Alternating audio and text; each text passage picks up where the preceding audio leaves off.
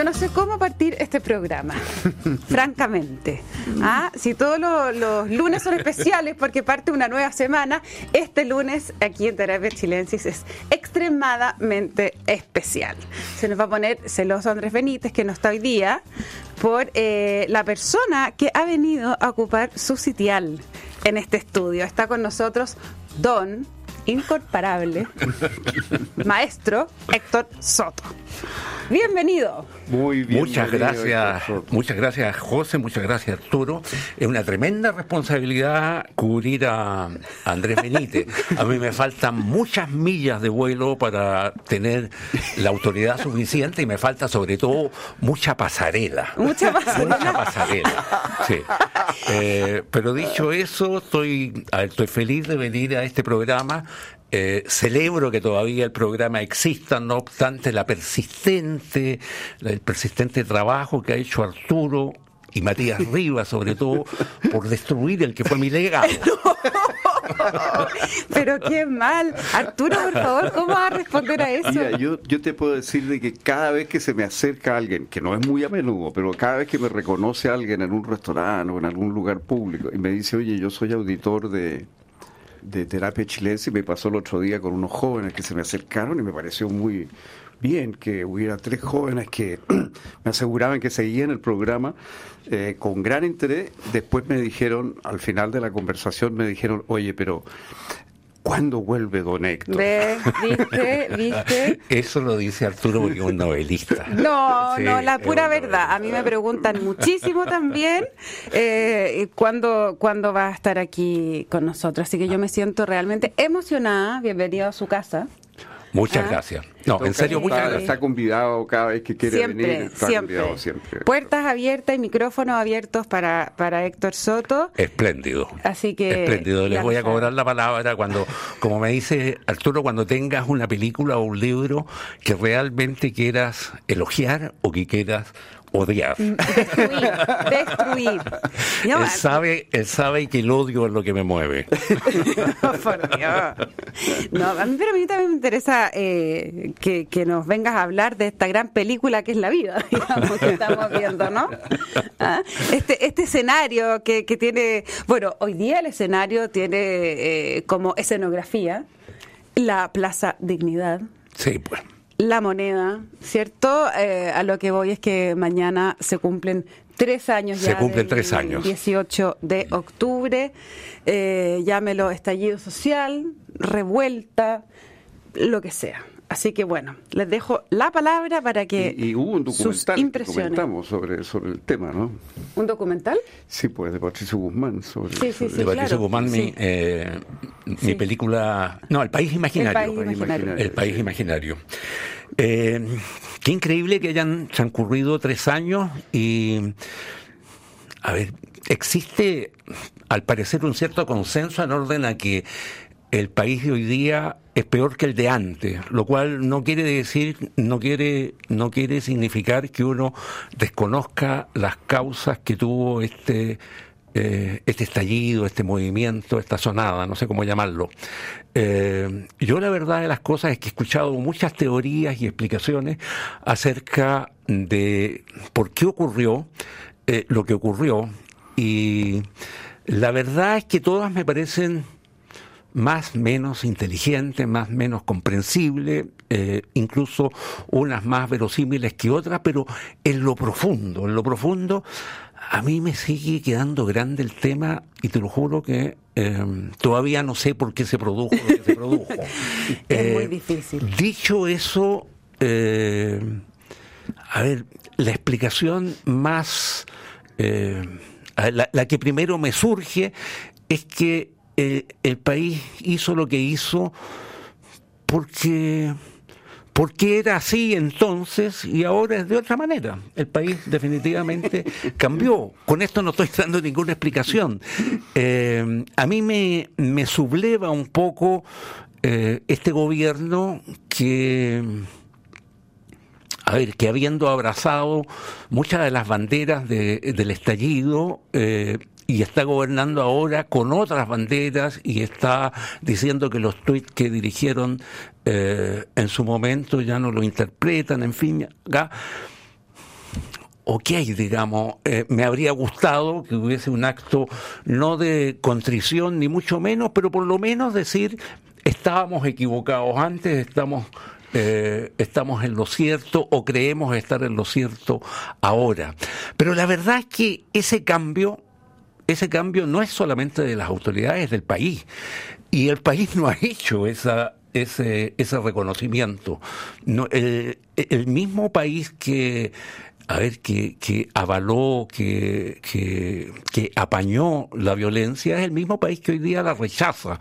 Y, y las razones y las razones que tuvo antes son distintas a las que tiene ahora, pero la gente no dice, nadie dice, yo fui cómplice de esto en el pasado y ahora no quiero seguirlo siendo. Mm. Eh, Ayer vi un tuit de alguien que decía eso y me pareció bastante valiente, era una persona joven que decía, me, da vergüenza cómo me porté, algo así. Claro, ¿Ah? pero es la excepción esa, ¿no claro, es cierto? sin duda, sin duda, sin duda.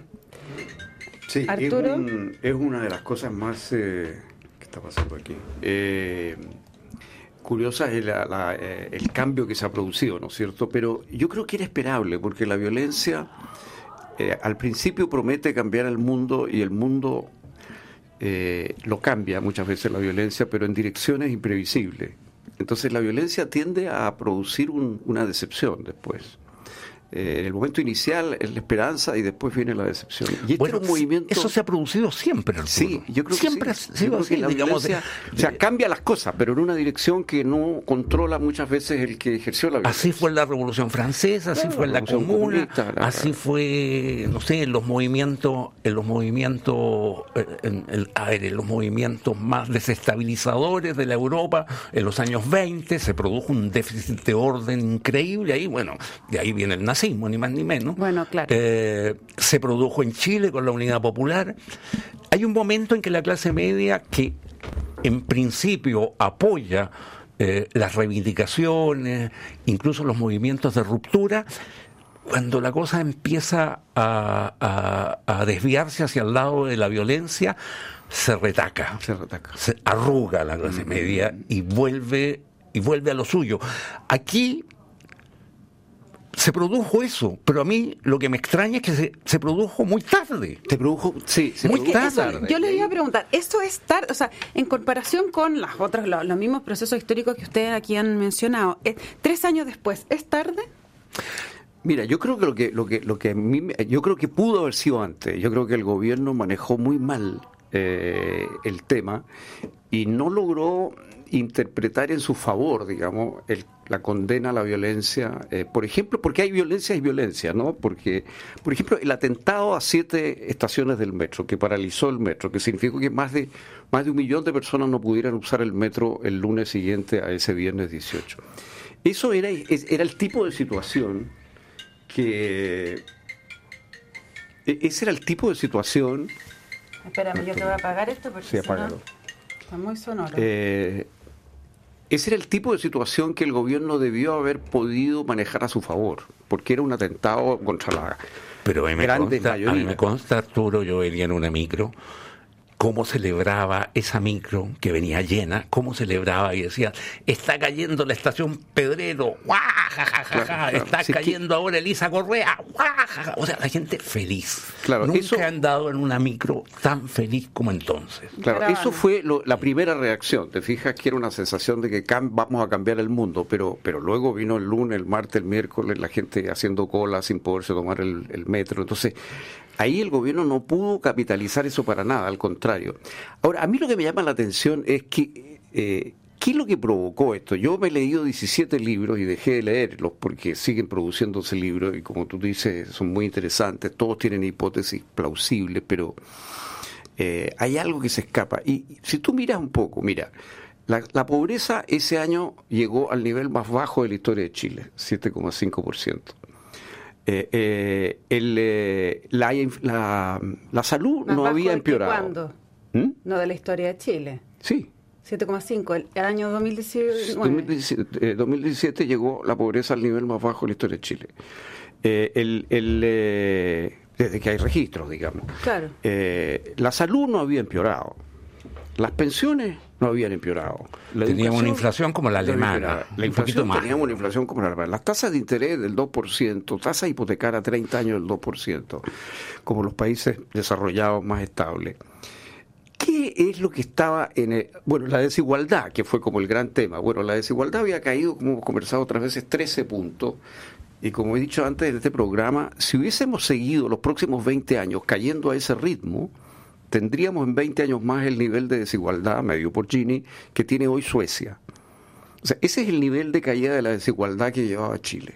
Entonces, todo es que había un montón de fake news, aquí había una gran mentira sobre que el neoliberalismo de los últimos años estaba agudizando la desigualdad. Eso no es así. Por lo menos medido por el Gini, que es la única medida internacional, y estoy dando los datos del Banco Mundial. Ahora, ¿qué es lo que cambió? Porque obviamente algo, algo había de descontento real, no cabe la menor duda. ¿Qué era lo que realmente pasó? Yo creo que lo que pasó fue que el ingreso per cápita se trancó el año 2014 y el país siguió imaginando que seguíamos creciendo, que seguíamos creciendo, que estábamos al borde de ser un país desarrollado y seguía habiendo muchos problemas en todos los temas habidos y por haber.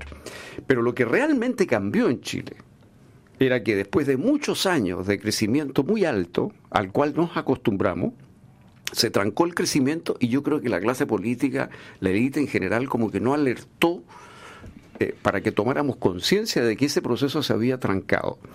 Y tú ves que hoy día, en distintas partes del mundo, eh, en distintos regímenes, el crecimiento económico es un factor de legitimidad de los sistemas decisivo. O sea, los sistemas entran en crisis cuando el crecimiento se tranca eso en muchas partes. O sea, si a China, por ejemplo, se le tranca el crecimiento, yo creo que China va a entrar en problemas, digamos, el gobierno, el sistema va a entrar en problemas, porque la legitimidad del régimen chino está en el crecimiento. Entonces, eso partió con Alemania probablemente en la Segunda Guerra, por lo menos eso es lo que plantea Foucault, que sería como el primer país donde la legitimidad del sistema empezó a depender no de la tradición, no, sino que del crecimiento económico, porque era un régimen surgido después del nazismo desde la nada, en el fondo. Claro, pero es un argumento también para cuestionar el sistema neoliberal. Claro, entonces esa es la discusión de fondo. ¿Por qué se trancó el crecimiento el 2014? Exactamente. Y esa es una discusión muy válida, por supuesto. Me quedé pegado en la, en la pregunta que hiciste tú, José. ¿Tres años es mucho tiempo o es poco tiempo? Claro, si le respondiera Arnold Toynbee, digamos, que medía la, que medía la, que medía la historia, digamos, cada mil, mil quinientos años, digamos, es nada, digamos, ¿no? Pero para nosotros, y sobre todo para los jóvenes, que es una generación mucho más impaciente, que la mía, eh, incluso que la de ustedes, claro, tres años es una eternidad. a, mí me, a, mí me, impresiona eso, que la, la, resaca, porque en el fondo, como tú decías, mm. la, fiesta y todo, eh, la, arriba la micro, pero como decía Arturo también, después viene el lunes, el martes y el miércoles, eh, yo pensaba en una fiesta, uno se puede tomar hasta el agua del florero, pero Dios mío, al día siguiente, el domingo, el lunes y el martes también. Ah, bueno, ahora estamos viviendo la caña quizás de eso. Eh, pero, pero hay dos cosas que me, que me preocupan mucho de cómo se sigue para adelante, porque veo que efectivamente hay una especie como de, de, reconocimiento público, no sé si perdón de un lado o, del otro, sino más bien hay como una constatación de que, que hubo una cierta como efervescencia no necesariamente positiva, ¿ya? Claro, que nos sobregiramos. Que nos sobregiramos, que lo decía Peña, la gente se hipnotizó, como uno quiera ponerlo en distintos grados, pero algo hubo de eso. Pero a mí lo que me, me, preocupa más de esta, de esta resaca son dos cosas. Uno, que eh, aquellas cosas que efectivamente sí eh, había que hincarle el diente y ponerle ojo, eh, queden en la nada, por un lado. ¿ah? Eh, la, eh, había cosas que eran demandas sociales, que efectivamente por algo había un malestar, había un... Y eso, a eso hay que volver a examinarlo y que no, no sé si dependen de la constitución o de qué, pero que no quede nada. Eso me parece que no sería bueno porque es una acumulación de, una nueva, de un nuevo proceso social. Claro, o sea, que, que, hay una respuesta a eso. Y lo segundo es, el, es lo que estamos viendo como el famoso péndulo, ¿no? Eh, que es que cuando eh, eh, con esta violencia y todo lo que ha ocurrido después, la necesidad de orden se extreme, ¿cierto? Y terminemos optando o eligiendo modelos que tampoco eran los que hace cuatro años hubiéramos querido. por un César. Por un César o un Héctor. Yo diría que ahí hay que como también eh, mirar un poco antes de que sea muy tarde, ¿no? ¿Cuál es el efecto? Yo creo que lo que tú dices, oye, se traduce en algo incluso probablemente más concreto aún, y es que el país está sin proyecto. Mm. Está sin proyecto, o sea, eh, después de la resaca, después de, eh, de, reconocer, digamos, que los, que los problemas son más complejos de lo que se pensaba, eh, estamos sin proyecto, no sabemos, digamos, qué vamos a hacer en materia de seguridad. El presidente día por medio dice, esto no lo vamos a tolerar. Esto no, esto de acá tampoco lo vamos a tolerar. Eh, a este señor lo vamos a echar. En fin, pero proyecto, proyecto. O sea, hacia dónde quiere llevar a este país, hacia dónde queremos ir en materia de seguridad, hacia dónde queremos ir en materia de migraciones, hacia dónde queremos ir en materia de educación. Por favor, en educación pública se está viniendo abajo. A mí eso es lo se que más me está preocupa, viniendo abajo. Hoy día hay gente que dice que la única manera de salvar los los establecimientos, los establecimientos emblemáticos, los liceos, algunos de los mejores liceos de Chile, de la República de Chile, es cerrarlos. Por favor, hagan algo con eso.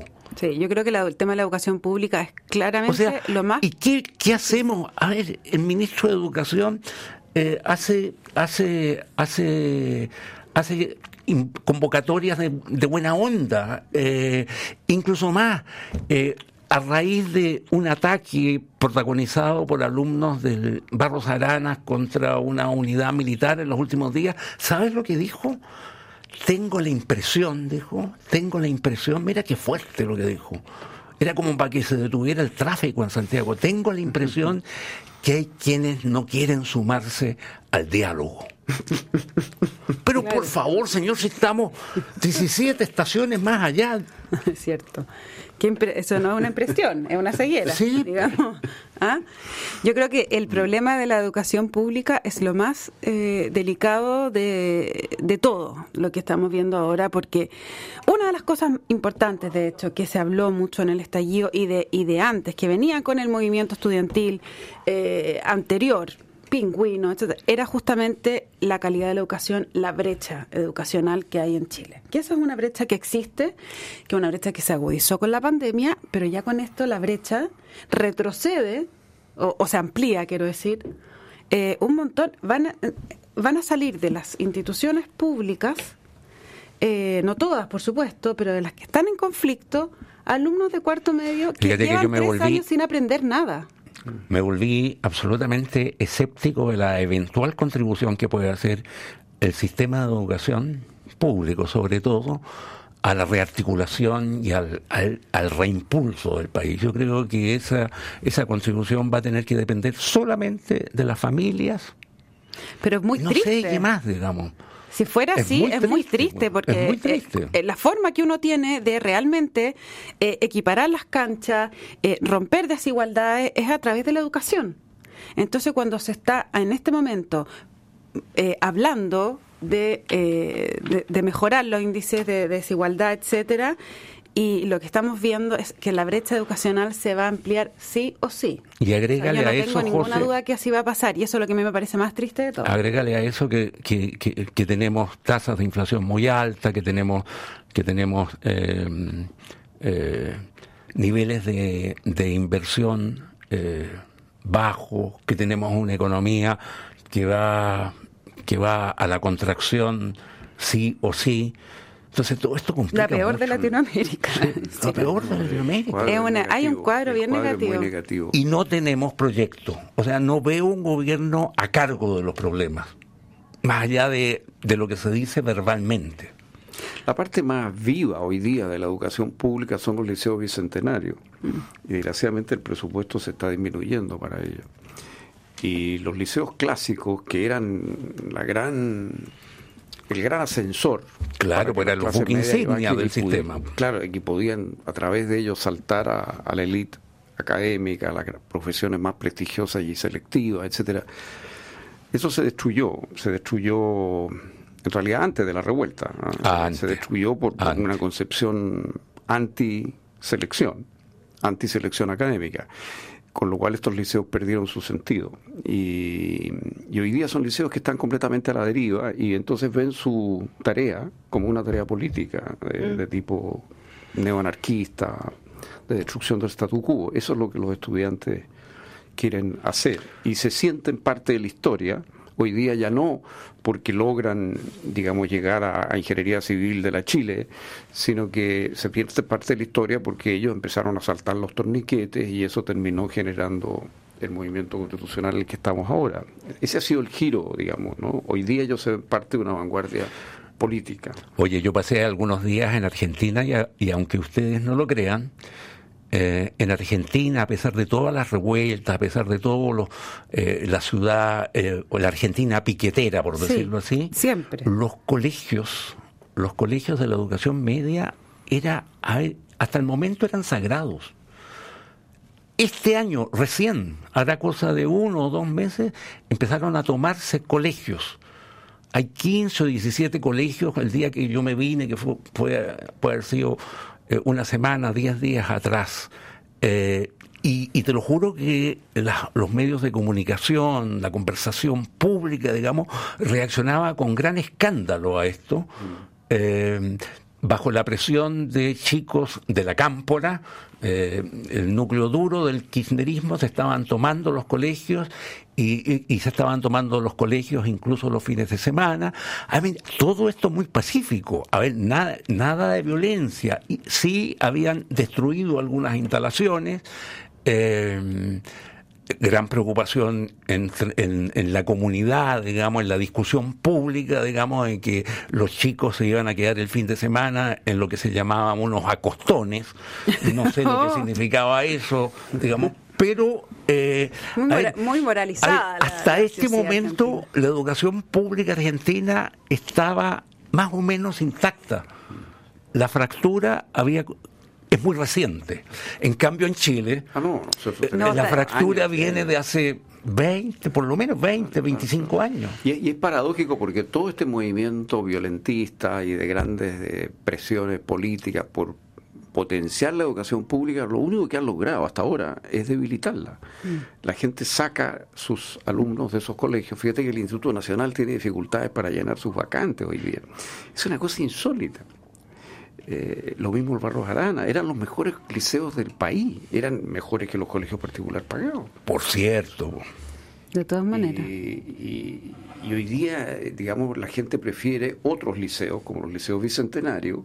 Por ejemplo, en Ñuñoa hay un liceo muy bueno, te fijas que funciona. O sea, no hay que creer que toda la educación pública eh, está en, el, en la situación en que está, en, la cornisa, no, no, es eso. Hay una parte que no.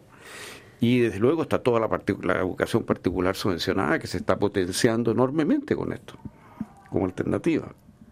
Ahora, yo sigo insistiendo en la entrevista que nos dio el ex rector de Limba hace dos fines de semana. Qué impresionante fue. Es muy buena entrevista. Y él decía, Gonzalo Saavedra, que, que también me parece clave en el fondo en este análisis, es que efectivamente antes en estas tomas que hablábamos, quizás hace 20 años, había un móvil político eh, o, algo que tenía que ver con ciertas superaciones, una meta, un objetivo.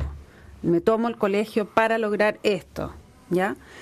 Ahora, eh, lo que decía él es que lo que él veía era destruir por destruir, tomar por tomar, y se los cabros se eh, empezaban a tomar colegios y después iban a chupar al centro y a quemar micro con una actividad como de entretención como o, a lo mejor lo que dice Arturo, como de pasar a la historia siendo alguien, pero sin, sin, no hay un proyecto. político, detrás no hay nada. Si no hay proyecto, si lo que hay es esta cosa derogatoria, ¿no? de echar abajo lo que hay de echar abajo lo que hay. Es, eso es lo que mueve el, asunto. Y eso fue la revuelta. Si la revuelta no tenía ningún proyecto tampoco. Tampoco lo tenía, ¿cierto? Tenía un montón de causas distintas, desde animalismo hasta ecologismo, hasta 20.000 causas diferentes que se fueron sumando, pero que en definitiva no había una causa. Eh, y las causas fueron más bien puestas por los grupos específicos. Pero lo que rápidamente apareció fue eh, eh, esta voluntad política, creo yo, de echar abajo el statu quo, a lo cual se sumaron las barras bravas, los delincuentes, bueno, lo que siempre pasa cuando ya se produce el descontrol, ¿no? Pero que hay un movimiento, digamos, neoanarquista, por así decir, temperamentalmente anarquista, aunque no sean anarquistas de libro, digamos, yo creo que lo hay en Chile. Y lo hay sobre todo en la juventud y en los jóvenes profesionales una especie de... Y eso es lo que había, una especie de rabia y de ganas de echar abajo la cosa. Pero a mí me, me hace mucha fuerza una frase que le oí en una entrevista hace tiempo, antes de la revuelta, al dramaturgo Marco Antonio de la Parra.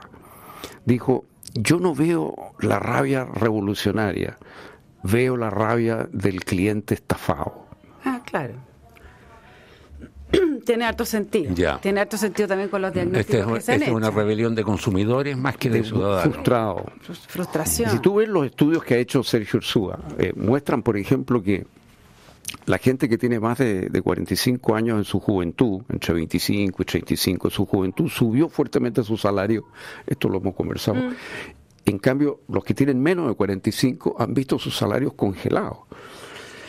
Entonces, el país que viven los mayores de 45, sobre 50, los que vivieron, y, eh, es muy distinto del que ha vivido la gente menor, la gente más joven, que fue el, centro de la revuelta, ¿verdad? Entonces, hay explicaciones para esto eh, de ese tipo. O sea, eh, Chile en realidad no es el mismo para una persona que tiene 30 años que para una persona que tiene 50. Claro, pero el, el punto es que es menos el mismo hoy día. Hoy día con la pandemia, con la situación económica, con la inflación, eh, hoy día lo hemos visto que el, gran lío de los profesionales recién empezando a trabajar es que no tienen no se pueden ir de las casas de sus padres porque no, no tienen plata para, el país está, ahora el país se está empobreciendo fuertemente pero mira lo que ha pasado yo creo es que eh, esa situación de expectativa se desmoronó. Esa sensación de que seguíamos creciendo, de que lo único que faltaba eran un par de leyes y íbamos a tener la salud y la previsión de Dinamarca. Digamos, y era cuestión de aprobar un par de leyes y íbamos a funcionar como Dinamarca. Eso se acabó. Hoy día la gente está viendo que no, que sale del supermercado con, menos bienes en el, carro de los que de los que salía antes, digamos, ¿no? Entonces el, tema de la inflación eh, cambia las cosas eh, y eso golpea a todo el mundo, viejos, jóvenes. Eh, yo creo que eso eso ha cambiado mucho y el, lo que lo que significa la delincuencia. Y yo en ese sentido creo que el gobierno está haciendo un viraje en U en materia de delincuencia. al principio este tema casi no existía Sí, se han ido, se han ido sacudiendo el trauma. Pero lo último que leí yo es que, no sé, 500 millones de pesos para comprar tres, tres cucas más, digamos, no, no, no, digamos, pongámonos serios, digamos, hagamos un plan. sí, falta, falta más, pero fíjate, no son tres cucas, eh, eh, eh, es, renovar más o menos la mitad del parque de vehículos de carabineros que está en, dado de baja o más allá de eso, o sea, en condiciones lamentables. Lamentables. Entonces, lo, más, lo, más, difícil acá, aunque no le meta todos los millones de dólares, yo creo, a la, es eh, que es el problema más complejo, yo creo, que tiene el gobierno, que es relegitimar la policía como fuente de autoridad.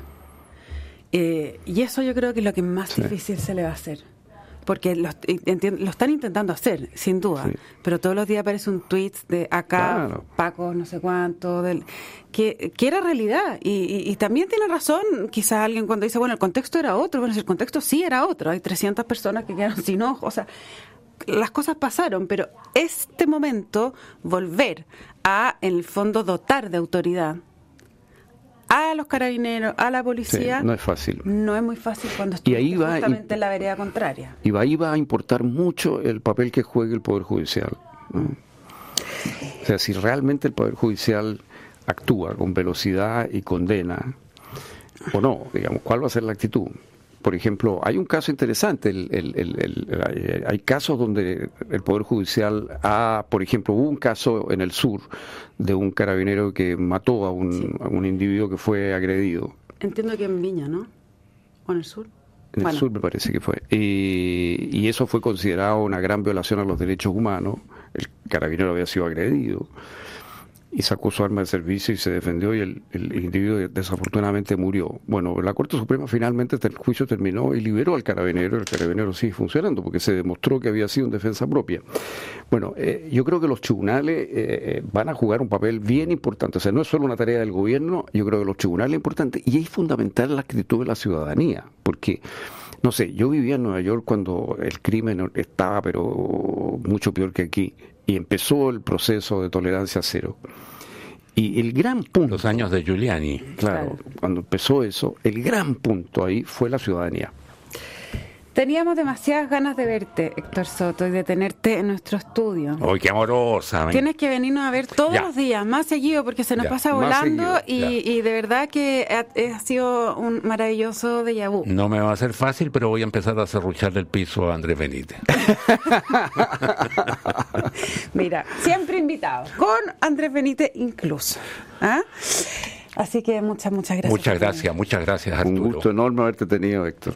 Se hizo muy corto. Sí. sí, se nos pasó volando, qué pena. Bueno, les cuento sí que la transformación digital de tu negocio nunca estuvo en mejores manos. En Sonda trabajan para que disfrutes tu vida innovando y desarrollando soluciones tecnológicas que mejoran y agilizan tus operaciones. Conócelas hoy. Sonda Make It Easy. No se vayan de Radio Duna porque a continuación información privilegiada al cierre y luego sintonía crónica Epitafios junto a Bárbara Espejo y Rodrigo Santa María nuevamente emocionada de terminar este programa. lunes de lunes. Lunes, del, super lunes.